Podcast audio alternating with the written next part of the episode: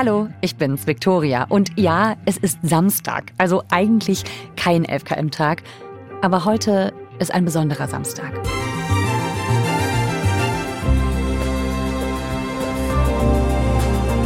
Am 24. Februar vor genau zwei Jahren hat Wladimir Putin die Großoffensive gegen die Ukraine gestartet. Ein Tag, der vieles verändert hat. Auch für Andrea Beer. Sie ist ARD-Korrespondentin in Kiew. Wie erinnert sie sich an den Tag und wie geht's ihr nach zwei Jahren im Krieg? Das frage ich sie gleich in diesem kurzen 11KM Insight.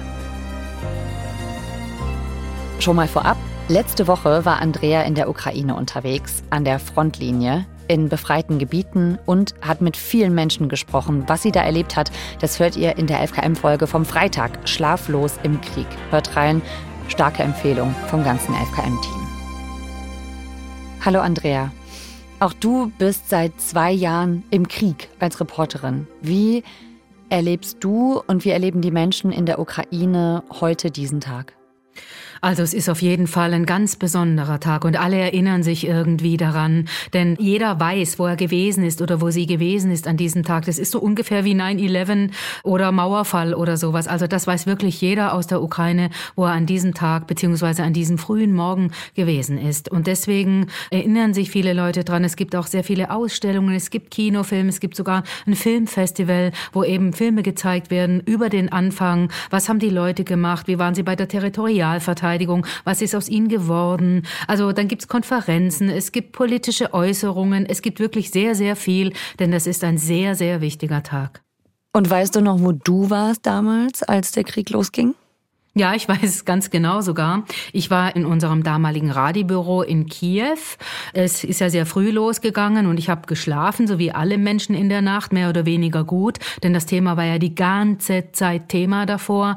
Und dann bin ich eben auch aufgewacht und habe die Explosion in Kiew gehört. Und wir hatten uns natürlich im Voraus überlegt, was machen wir denn dann, wenn Russland wirklich angreift. Und es hat sich dann auf der Straße einfach ganz früh ganz viel abgespielt, ganz schnell. Zum Beispiel sind alle Menschen sofort an die Tankstelle gefahren, um zu tanken. Oder die Leute sind zu den Bankomaten gerannt, um Geld nochmal zu holen. Denn sehr schnell konnte man kein Geld mehr abheben an den Bankomaten. Sehr schnell gab es kein Benzin mehr oder nur limitiertes Benzin. Es ist ja sofort eine Wahnsinnsfluchtwelle losgegangen, denn die Leute waren panisch. Manche hatten sich vorbereitet, die meisten nicht, aber viele hatten Koffer gepackt, eine Tasche gepackt, ich auch, mit Dokumenten, mit dem Wichtigsten, dass man sich irgendwo hinbegeben kann, wo man erstmal überlegen kann, wo man sicher ist. Und wir sind dann in einen Vorort von Kiew erstmal gefahren und äh, dort war ich in einem Motel und dann bin ich eben losgegangen, habe Interviews gemacht mit Leuten, die auf der Straße waren. An einer Bushaltestelle war ich und ich erinnere mich noch gut an einen Mann,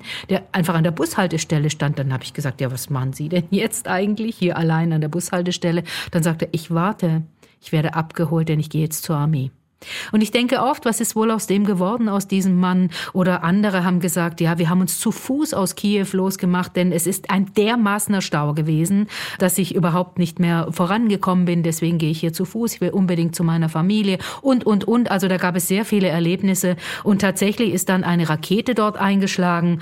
Und ich muss zugeben, ich habe überhaupt nicht verstanden, was das eigentlich ist, denn ich habe in meinem Leben zuvor noch nie eine Rakete gehört gehabt.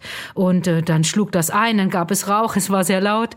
Und dann habe ich dann die Menschen gefragt, die um mich rum waren, die, was war das denn jetzt? Und dann haben sie so müde gelächelt, denn die Menschen haben ja schon sehr lange Erfahrung, nicht mit Raketen, aber mit Krieg, und haben gesagt, das war eine Rakete. In unserer FKM-Folge von gestern, da nimmst du uns mit ins Land. Du warst unterwegs an der Front, zum Beispiel in einem Ersthilfestützpunkt, und du erzählst da auch von viel Leid. Wie ist es für dich, wenn du das vor Ort so hautnah miterlebst? Also ich versuche einfach mein Handwerk zu machen, meinen Beruf zu machen, aber natürlich habe ich eine Haltung. Natürlich habe ich Mitgefühl mit den Menschen und ich muss sagen, in den letzten zwei Jahren haben noch nie so viele Leute vor meinem Radiomikrofon geweint oder haben sich irgendwie nicht mehr fassen können oder haben wirklich ihre Gefühle offengelegt. Also das ist mir sehr, sehr stark aufgefallen. Man muss ja auch immer mitdenken, dass der Krieg vor zehn Jahren begonnen hat. Und es hat jetzt hier sehr viele Veranstaltungen gegeben, auch zu diesem Thema zehn Jahre Jahre Krieg Russlands gegen die Ukraine. Und in Kiew und überall eigentlich in der ganzen Stadt, im ganzen Land sieht man auch die Erinnerung an den sogenannten Maidan, an den Euromaidan mit den Protesten, mit dem eigentlich sehr, sehr viel angefangen hat, auch wenn die ukrainische Demokratiebewegung schon viel, viel älter ist. Wie nah lässt du das dann an dich ran? Versuchst du da dann emotional dich ein bisschen von abzukapseln oder wie machst du das? Nein, ich lasse das an mich ran. Und das bewegt mich auch, aber das behindert mich nicht in meiner Arbeit. Ich unterhalte mich mit den Leuten über das, was sie mir sagen möchten. Beispiel. Wir waren jetzt in Liman unterwegs, auch in der Region, und dort gab es eine Ortsvorsteherin von einem rückeroberten Ort und die russische Armee rückt im Moment wieder näher. Das ist natürlich eine schwierige Lage. Es ist noch sehr viel kaputt, praktisch nichts wieder aufgebaut. Es gibt sehr viele Probleme, keine Busse. Und wir haben uns unterhalten, wie ist die Situation von Frauen Frauen gibt es eine Gynäkologin, da kommt einmal in der Woche oder so ein Gynäkologiebus oder einmal im Monat. Und sie hat dann erzählt, dass sie bei einer Geburt helfen musste. Oder sie hat erzählt, wie sie überhaupt mit den Kindern dort umgeht. Oder sie hat erzählt, wie sie überhaupt das ganze Leben dort organisiert. Und dann kommen Leute und mischen sich ein, reden mit.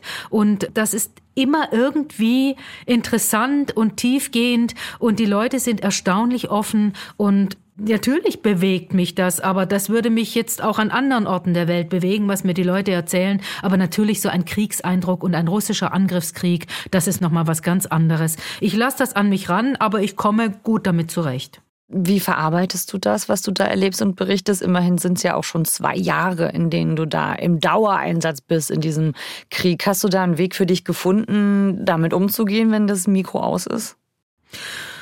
Also wenn ich ehrlich bin, ich komme erstaunlich gut damit zurecht, muss ich sagen. Natürlich gibt es Angebote über die Arbeit, dass man sich zum Beispiel psychologische Hilfe holen kann, wenn man das möchte. Das habe ich für mich jetzt nicht in Anspruch genommen, nicht weil ich das ablehne, sondern weil ich einfach den Eindruck habe, dass ich das einfach nicht brauche. Ich habe ja hier auch Leute, mit denen ich reden kann.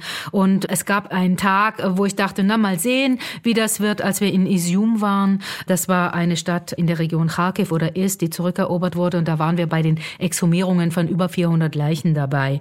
Und das waren eben Menschen, die während der Besatzung zu Tode gekommen sind, getötet wurden. Und ähm, das waren Zivilisten. Ein Grab waren, so ein Massengrab waren Soldaten. Und dann haben sie die Leichen ausgegraben und haben die gezeigt. Und man hat gesehen, dass sie also Schlinge um den Hals haben oder die Hände auf dem Rücken gebunden waren. Und dann habe ich gedacht, hm, mal sehen, wie das wird. Aber ich habe das einfach gesehen und daran haben wir darüber berichtet. Wir haben mit den Leuten gesprochen. Das war natürlich ein sehr beeindruckender Tag. Aber ich sage ehrlich, ich bin froh, dass ich dabei gewesen bin, weil das für mich eine sehr sinnstiftende Sache ist. Was meinst du mit sinnstiftend?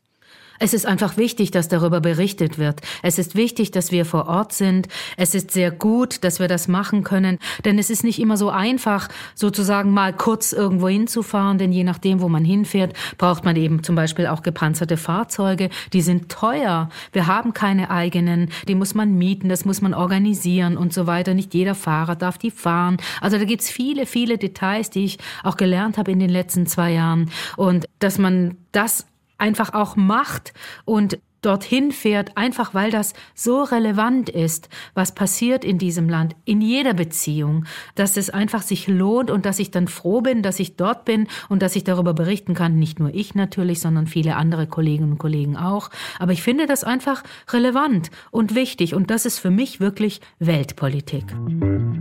Andrea, vielen Dank, dass du das machst und uns davon erzählst. Ausführlich hast du uns mitgenommen in der Folge von gestern. Da hat Andrea eine Woche lang Sprachnachrichten für uns aufgezeichnet vor Ort.